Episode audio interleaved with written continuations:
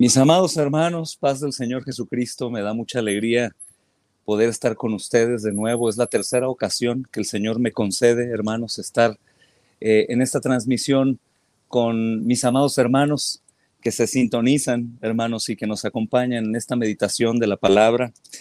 Me da mucha alegría, hermanos, poder tener el privilegio de poder abrir las escrituras y, y entenderla por la revelación que el Señor ha querido darnos eh, si tú estás en el mismo sentir que yo, pues demos gracias, hermanos. Oremos a nuestro Dios, pidamos ayuda, que sea su palabra, hermanos amados, eh, exaltándole y ayudándonos en nuestras tantas debilidades, mis hermanos, que tenemos. Oremos a nuestro Dios, hermanos, y pongámonos en sus manos. Padre bendito, Señor, agradecemos por tus misericordias que son nuevas cada día, Señor. Ninguno de nosotros, Señor, es merecedor de ellas, pero a ti te ha placido darnos, darnos, Señor, en sobremanera, Señor. Nos diste a tu Hijo Jesús cuando nosotros, Señor, no merecíamos, Señor, cuando nosotros no le buscábamos, cuando nosotros no le necesitábamos, Señor. Señor, tú eres exaltado sobre todo, Señor, y hoy deseamos, amado Señor, que tú, eh, Señor, nos bendigas a todos nosotros, Señor. Sabemos que tenemos demasiado ya en Cristo Jesús pero mi Dios, necesitamos, Señor, de tu gracia continuamente, que tú nos ayudes, Señor, que tú nos bendigas, que tú nos enseñes con el poder de tu palabra, que tú, amado Señor, nos des eh, de tu de tu alimento, Señor, que tienes para tus hijos, el maná, Señor amado, que cada uno de nosotros necesita en el diario vivir. Te pedimos perdón, Señor, por nuestros pecados. Te rogamos, Señor, que tú nos edifiques, amado Señor, esta tarde, que nos capacites para poder ser de bendición a muchos otros, amado Señor, conforme a tu voluntad. Gracias, mi Dios, por este precioso ministerio, este precioso tiempo, Señor, los, eh, todo lo que tenemos hoy, amado Señor, para poder estar aquí, Señor. Pero sobre todas las cosas, gracias por Cristo, en quien tenemos perdón de pecados, amado Señor, y vida eterna. Gracias, mi Dios. Oramos, Señor, también por los hermanos que están padeciendo persecución, hermanos que están padeciendo toda clase de males en contra de sí mismos, Señor, por ser obedientes a tu voluntad. Hermanos que están sufriendo en cárceles o persecuciones, enfermedades, muertes de seres queridos a causa de la justicia. Te imploramos, amado Señor, que hoy abra sus prisiones, que les des lo que ellos necesitan, amado Señor, que les puedas conceder, mi Dios amado, eh, la protección y la libertad, amado Dios. Sabemos que ellos, Señor, recibirán la porción que, que requieren. Sabemos que eres un Padre bueno que protege a los suyos, pero si a ti te place libertarlos, darles, amado Señor, a manos llenas aún para que tengan que compartir, alabaremos tu nombre, amado Señor, de la misma forma que si tú deseas no hacerlo, Señor. Gracias, mi Dios. En Cristo oramos. Amén y amén. Bien, hermanos. Si ustedes tienen eh, memoria, estuvimos estudiando también en la ocasión pasada un poco, hermanos amados, en, la carta a los Efesios. Y ahora no será la excepción. Volveremos, hermanos amados, al mismo pasaje en el capítulo 1 eh, de la carta a los Efesios y vamos a leer el versículo 3, hermanos amados. Así que vayan conmigo, si me hacen favor, y leamos esta porción de la escritura, hermanos. Dice así la santa palabra de Dios. Dios nos bendijo con toda bendición espiritual. Amén. Es énfasis añadido, hermanos. Hermanos, esta porción de la escritura, por supuesto que tiene un contexto muy amplio. Todo el capítulo 1 nos irá explicando a qué es a lo que se refiere el apóstol Pablo, hermanos. Pero sin lugar a dudas, mis hermanos amados, cada uno de nosotros eh, debe de entender esta primera porción para poder entender lo demás, obviamente, porque de lo contrario te perderás en todo lo que el apóstol Pablo quiere decir aquí. Principalmente, hermanos, obviamente está dándonos a conocer que las bendiciones que se nos han dado, que son todas, son espirituales. Esto no quiere decir, hermanos, que nosotros no seamos bendecidos también en lo, en lo familiar. Eso no quiere decir que no seamos bendecidos en lo material, que no seamos bendecidos en la salud y muchas otras cosas que vemos día con día, hermanos, porque en realidad el Señor es bueno y para siempre son sus misericordias y hemos eh, sido participantes de eso, hermanos, de la provisión de nuestro Dios de muchas formas, hermanos. Dios eh, nos ha dado techo, nos ha dado alimento, ha hecho milagros en algunas enfermedades que algunos de nosotros hemos padecido o seres queridos. Realmente Dios es bueno, hermanos, y son bendiciones que vienen de Él, toda buena dádiva y todo don perfecto proviene de lo alto. Pero ¿qué quiere decir exactamente aquí el apóstol Pablo, hermanos, en, lo que él está escribiendo a la carta a los Efesios? Hermanos, hay una historia muy interesante que constantemente la cuento con los hermanos en la congregación. Y es una historia, hermanos, de un hombre muy adinerado. Es un hombre, hermanos, empresario londinense que tiene eh, pues su vida repleta de negocios. Todo el tiempo él está ocupado en sus negocios y también obviamente esto es redituable a su vida y es un hombre de mucho dinero. Hermanos, tiene un hijo. Este hijo es un hijo fugitivo. Es un hijo que a temprana edad él decidió salir de su casa. Durante muchos años este hombre rico, hermanos, intentó buscarlo de un lugar u otro, no lo encontró, aún eh, eh, contrató detectives para localizarlo, es una historia real. Entonces, hermanos, una tarde este hombre estaba paseando eh, por la estación del, tren mientras el tren llegaba, iba de un lugar a otro y muy a lo lejos, mis amados hermanos, se veía un hombre con ropas andrajosas, era un hombre eh, de la calle, un homeless o un vagabundo que estaba ahí, estaba con su pelo muy largo y, muy sucio, de años, hermanos. Entonces, este hombre estaba pidiendo con sus manos sucias dinero a todos los hombres que estaban alrededor de él mientras iba caminando. Entonces, a lo largo de esa plataforma de la estación, al final estaba este hombre empresario adinerado, hermanos. Entonces su primer impulso fue evitar a este mendigo que se acercaba a él. Pero cuando eh, se acercó, hermanos, más a él, había algo eh, extrañamente familiar en él. Cuando estuvo frente a él, hermanos, el mendigo extendió la mano y le dijo a este hombre adinerado, ¿podrías darme unos centavos, por favor? El empresario, hermanos, se dio cuenta que había encontrado a su hijo perdido hace muchos años entonces, con lágrimas en los ojos y mucha alegría, mis amados hermanos, eh, con una voz eh, temblorosa de, de gozo y lágrimas, abrazó a su hijo con toda su fuerza y llorando le dijo, Hijo amado, ¿unos centavos? ¿Me pides unos centavos a mí? Tú eres mi hijo amado, todo lo que tengo es tuyo. Y esto es maravilloso, mis amados hermanos, porque más allá del reencuentro, el padre le dio a conocer a este hijo perdido que tenía en realidad riquezas al lado de su padre y que todo lo que había hecho era ignorar, olvidar y ir a la locura. Hermanos, este texto tiene mucho que ver con esta historia que estamos aquí eh, escuchando, hermanos. Esto representa a muchos cristianos hoy en día. Cristianos que ignoran, hermanos, o son negligentes u olvidadizos, o que tienen amnesia a causa de los afanes o de las dificultades o simplemente por estar tan enfocados en sus cosas eh, en esta tierra que olvidan quiénes son, olvidan sus riquezas espirituales. Tal parece, mis amados hermanos, que escuchamos mal al Señor Jesús en ocasiones cuando Él dijo, primeramente busquen el reino y su justicia y mi justicia y todo lo demás será dado por añadidura.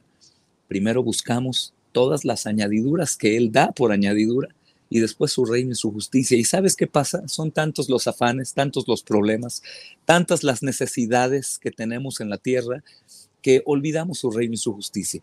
Y estamos vagando como este mendigo en muchas ocasiones, ignorando quién es el Señor, todo lo que Él ha hecho por nosotros para demostrarnos amor y fidelidad, sus promesas, sus dádivas, hermanos amados, que recibimos todo el tiempo.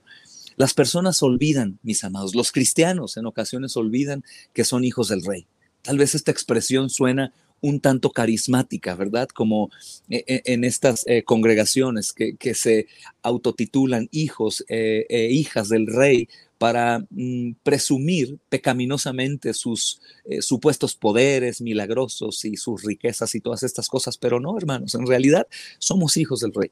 El apóstol Pablo dice, hermanos, que somos herederos de Dios. Y los herederos son los hijos, en el lenguaje de Pablo en ese entonces, coherederos con Cristo, mis hermanos. Entonces es muy interesante, hermanos, esta expresión del apóstol Pablo cuando le dice a los efesios que él nos ha bendecido con toda bendición espiritual, porque probablemente los efesios comenzaban a olvidar, en un mundo tan pagano en el que ellos vivían, que olvidaban, mis amados hermanos, quiénes eran, lo que eran para Dios y lo que eran entre hermanos eh, eh, para, en la iglesia, mis amados hermanos. Recuerdan ustedes, el apóstol Pablo se refiere en el capítulo 1 a santos y fieles, diciéndole a la iglesia, Por supuesto que no es sarcasmo, sino que les recuerda a la iglesia quiénes son ellos, son santos y fieles, pero las exhortaciones siguientes son a no olvidar que la salvación es enteramente por gracia. Ellos estaban acostumbrados, si bien hermanos, no todos los eh, eh, miembros de la iglesia de Éfeso eran eh, gentiles, habían pocos judíos. Y aún los gentiles dirías, bueno, ¿qué tiene que ver un gentil con una salvación por obras? Bueno, ellos presentaban sacrificios a sus dioses. Y recordemos algo, hermanos, solamente existen dos religiones. Una religión que es la religión por obras y la otra religión que es la religión por gracia. No hay más religiones, hermanos. Todas las religiones son prácticamente las religiones por obras. Y la única religión que se le puede llamar sin ningún problema religión al cristianismo, que nuestra religión es Cristo y la obediencia a Él, hermanos, por gracia, pues es la única que habla de salvación por gracia. El contexto, hermanos, está hacia, hacia ese punto. Tal vez estos hermanos olvidaron quién era cada uno de ellos en Cristo Jesús, lo que ellos tenían de herencia, comenzaron a buscar como muchos de nosotros el mundo y los afanes y las preocupaciones. Se les olvidó, como se nos olvida en ocasiones, que somos hijos del rey y vivimos, hermanos, como despreocupados espirituales, desocupados espirituales, perezosos espirituales, muy afanados en las cosas del mundo. Y mis amados hermanos, esta exhortación del apóstol Pablo en estas breves palabras tiene que impactar nuestro corazón y hacernos recordar, mis amados hermanos, quiénes somos en el Señor y lo que Él en realidad tiene para nosotros. ¿Quién es Él, hermanos? ¿Cómo ha demostrado su amor? ¿Quiénes somos en Cristo Jesús? Hermanos, el apóstol Pablo enfatiza en repetidas ocasiones, hermanos, nuestra suficiencia como creyentes. Por ejemplo, si ustedes me acompañan, hermanos, a la carta a los colosenses, capítulo 2, hermanos, versículo 20, es maravilloso, hermanos, cómo el apóstol Pablo tiene en mente esto. Probablemente, hermanos, siendo Pablo un hombre falible, que también tenía debilidades. Él constantemente se predicaba el Evangelio y se predicaba eh, la escritura en las porciones importantes para su edificación en momentos de ruina o en momentos de preocupación, pues recordar quién era su fortaleza, quién era él. Y escucha lo que dice acá, mi amado hermano. Es la eh, Colosenses capítulo 2, versículo 10. Pues si habéis muerto con Cristo en cuanto a los rudimentos del mundo, ¿por qué? Dice, como si vivieses en el mundo, te sometes a preceptos. E, es decir, si nosotros hemos muerto con Cristo, ¿por qué entonces, hermanos, estamos sometidos a rudimentos del mundo? Cuando estamos hablando de rudimentos, por ejemplo, me gusta mucho comparar algunas versiones en lenguaje eh, actual, hermanos, aunque no la uso siempre para mi estudio eh, diario, ¿no?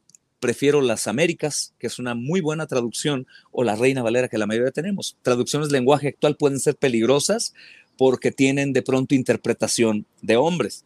Pero mira lo que dice el versículo 20. Si con Cristo ustedes ya han muerto a los principios de este mundo, ¿por qué?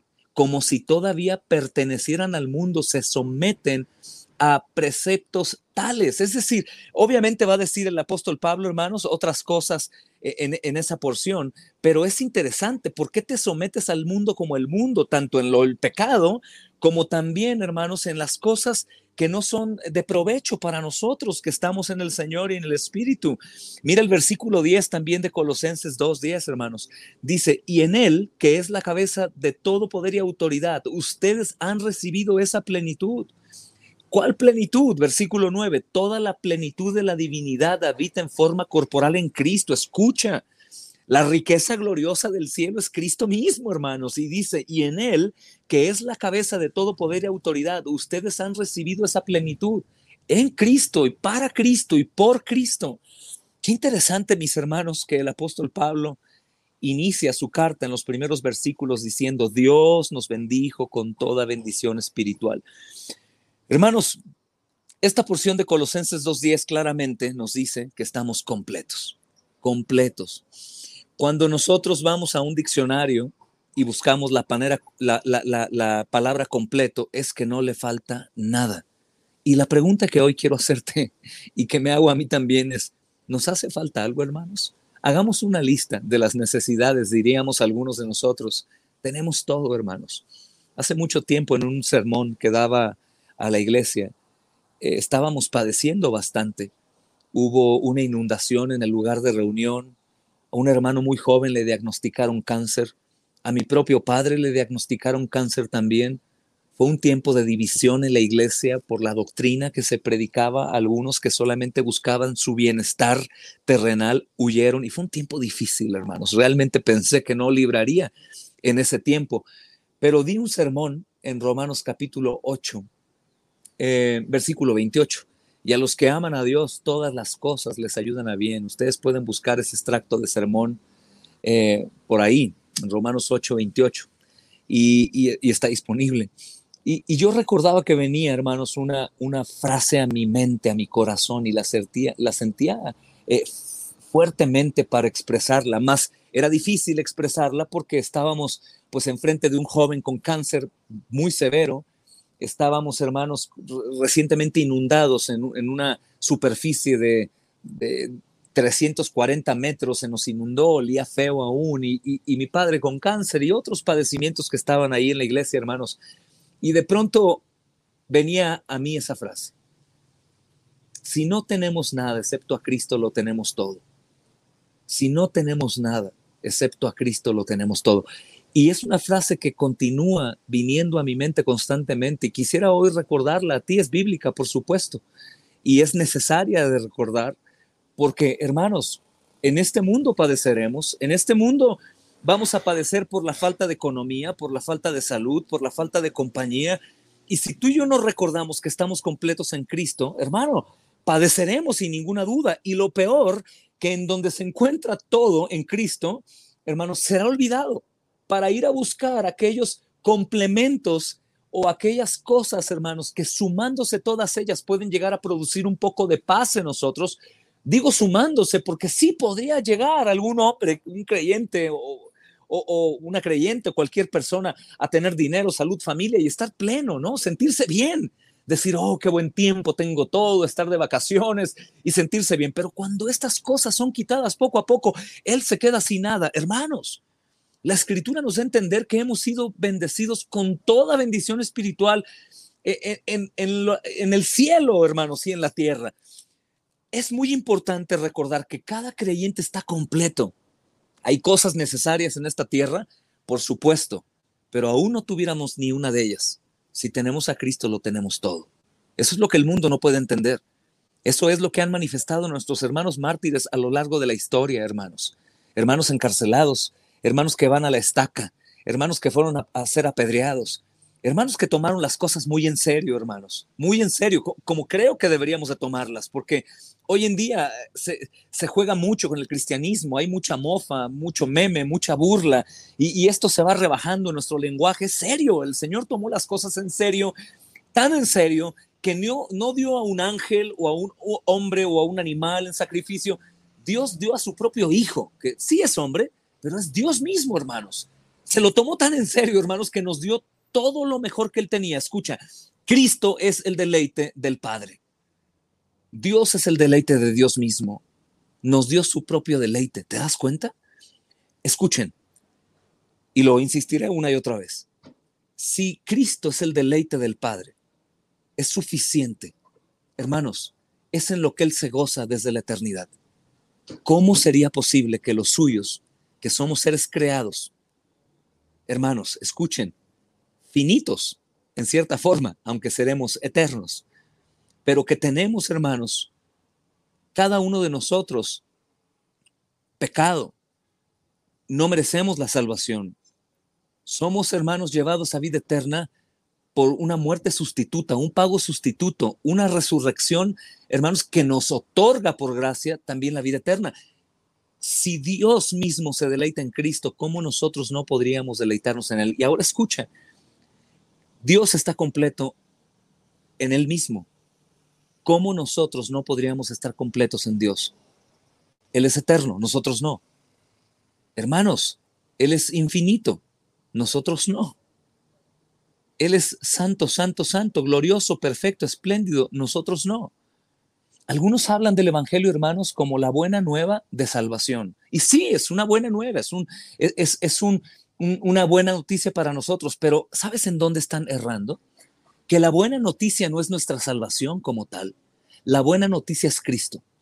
La buena noticia es Cristo, porque la buena noticia de salvación, que es una buena noticia, es mi salvación y se trata de mí. Ah, soy salvo, qué alegría pero en el cielo no me gozaré por mi salvación. En el cielo me gozaré por Cristo, porque estoy completo en Cristo. Y el deleite del cielo será Cristo. Y los ángeles hoy en día cantan alabanzas por Cristo. Se deleitan en ahora poder ver al Dios invisible, hermanos, en la faz de Cristo, con carne, con cuerpo, con su cuerpo marcado por las cicatrices que manifiestan amor cada una de ellas. La salvación trata de Cristo.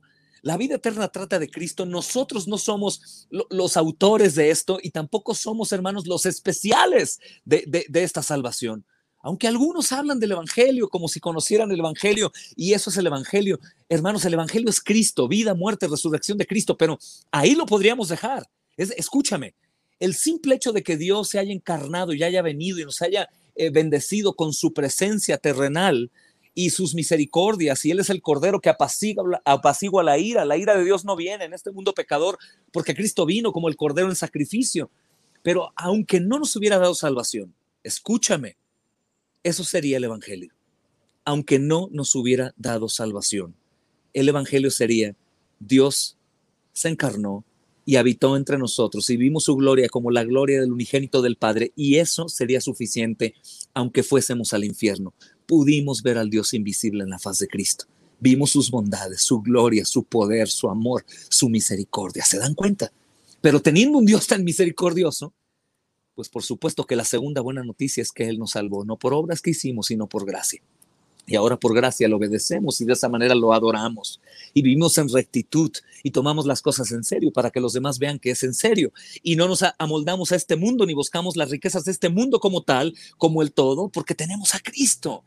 Hermanos, hay, un, hay una línea muy delgada entre conocer el Evangelio, practicar el, Evangelio y, en realidad, hermanos, eh, vivirlo, experimentarlo, gozarlo y tomarlo en serio.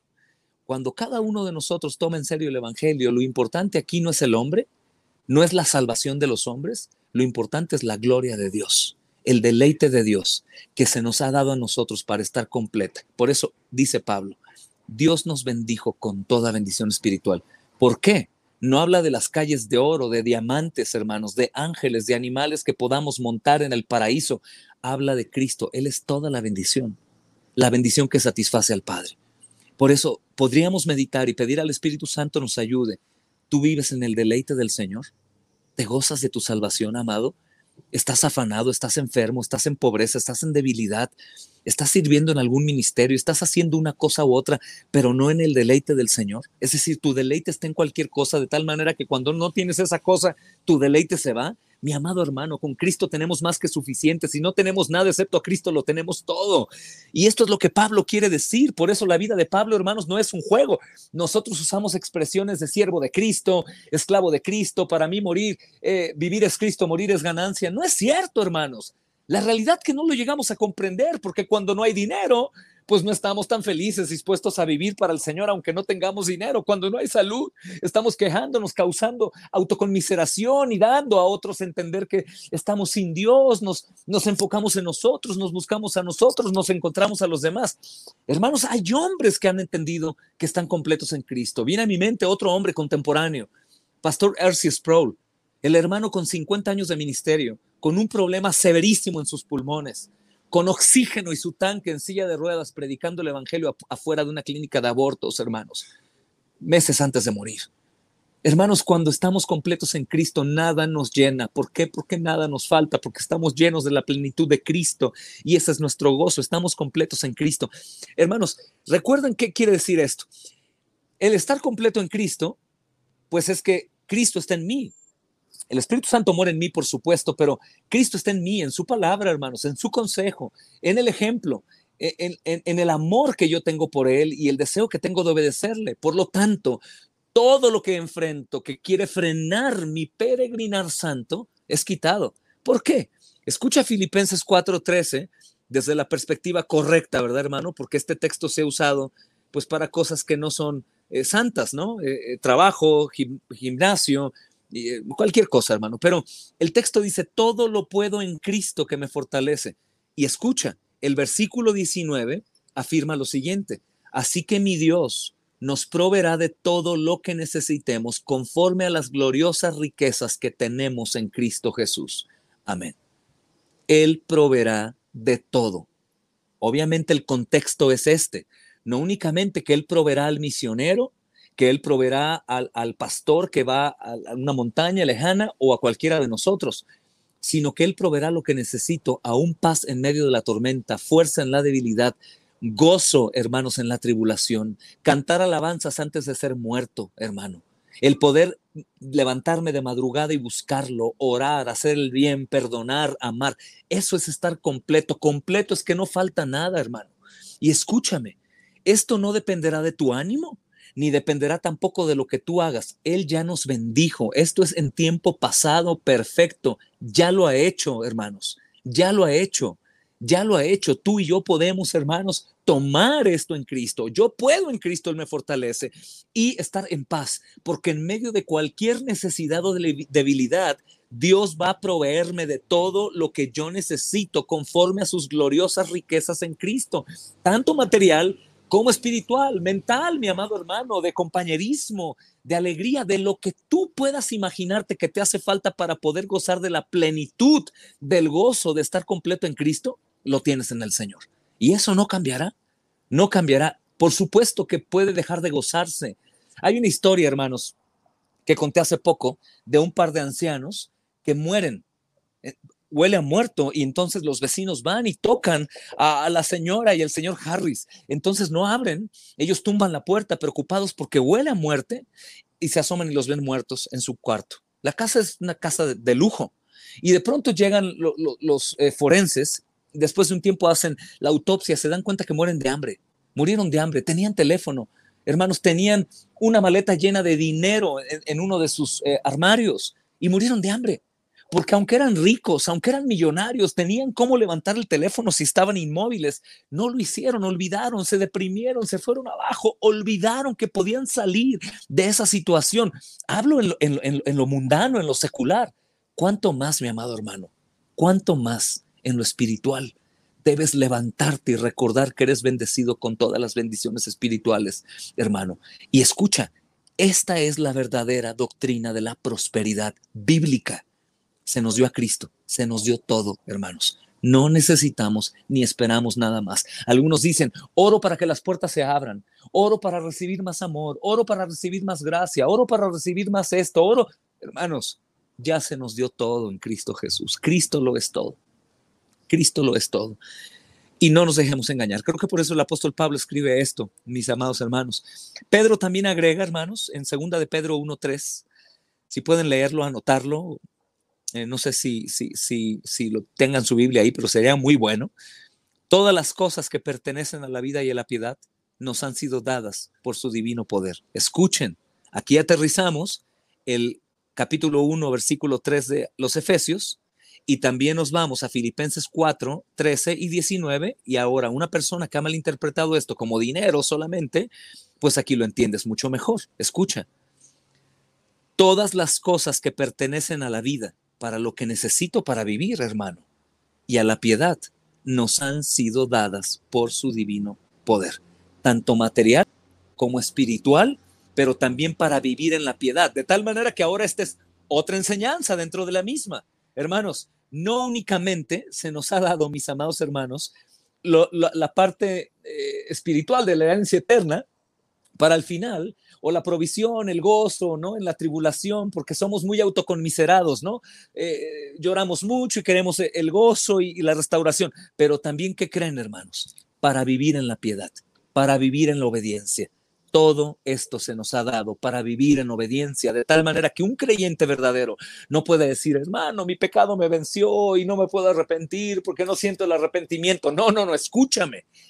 Puedes combatir contra el pecado. Por supuesto que vas a caer, pero puedes combatir y no caer. Y también cuando caigas puedes combatir aquella voz de condenación que viene a tu mente o a tu corazón que te dice, no, pues pecaste tanto que no puedes arrepentirte ya. No, no, no. Debes arrepentirte y creer que Cristo ya murió y ya pagó por ti, porque eso exalta más a Cristo que el que digas, no puedo arrepentirme, mi arrepentimiento no es genuino, no tengo fuerza.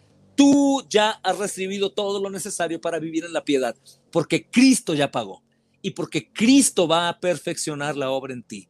Este texto de Primera de Pedro 1.3 es una concordancia perfecta a estos textos de Efesios capítulo 1, versículo 3, Filipenses 4, 13 eh, y 19, y es digno de ser ahí anotado, hermanos. La palabra escucha, traducida como espiritual, aquí en Efesios 1.3, hermanos, habla de la obra del Espíritu Santo.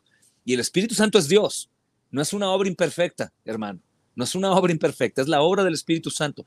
Cada bendición que recibes, ya sea material o inmaterial, tiene a Dios como su fuente. Y si, hermano, Dios es todopoderoso y se nos dio todo eso, hermano, ten por seguro que puedes combatir contra el pecado hasta la sangre, que puedes esforzarte y ser de bendición en una cama de hospital mientras puedas hablar, mientras tengas eh, manera de pensar, puedes hacerlo puedes cantar alabanzas en una cárcel, puedes vencer la tentación y no hacer lo que el mundo está haciendo, puedes vivir en la piedad.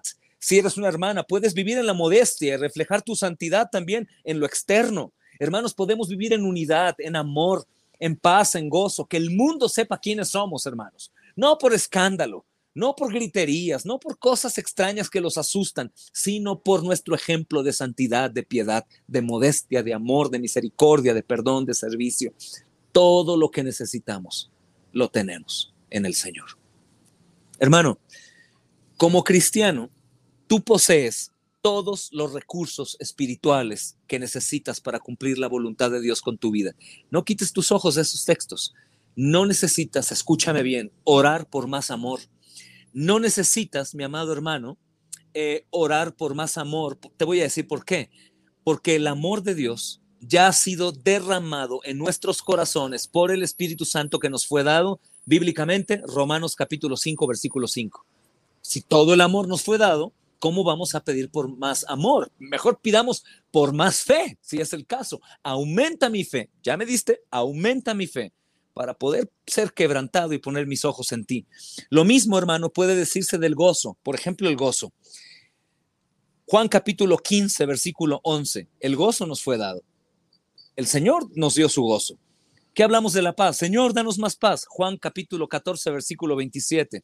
La fuerza, Filipenses capítulo 4, versículo 13, y cualquier otro recurso que necesites. Todos estos textos, hermanos, están aquí resumidos en Efesios capítulo 1, versículo 3. Él ya nos bendijo con toda bendición espiritual, tanto para tener, mi amado hermano, amor, para tener también paz, para tener, mi amado hermano, gozo, para poder tener el deseo de esforzarme, de vencer el mal con el bien. Todo lo necesario lo hemos recibido. Ahora qué? Manos a la obra. Como muertos no podíamos, Estábamos en la carne, pero ahora estamos en el espíritu. Andemos en el espíritu. Hermanos, la clave del progreso espiritual y la victoria es aprender a usar lo que ya tienes. Escúchame, hermano. Escúchame en el amor de Dios. La clave del progreso espiritual y la victoria es aprender a usar lo que ya tienes, no es buscar más.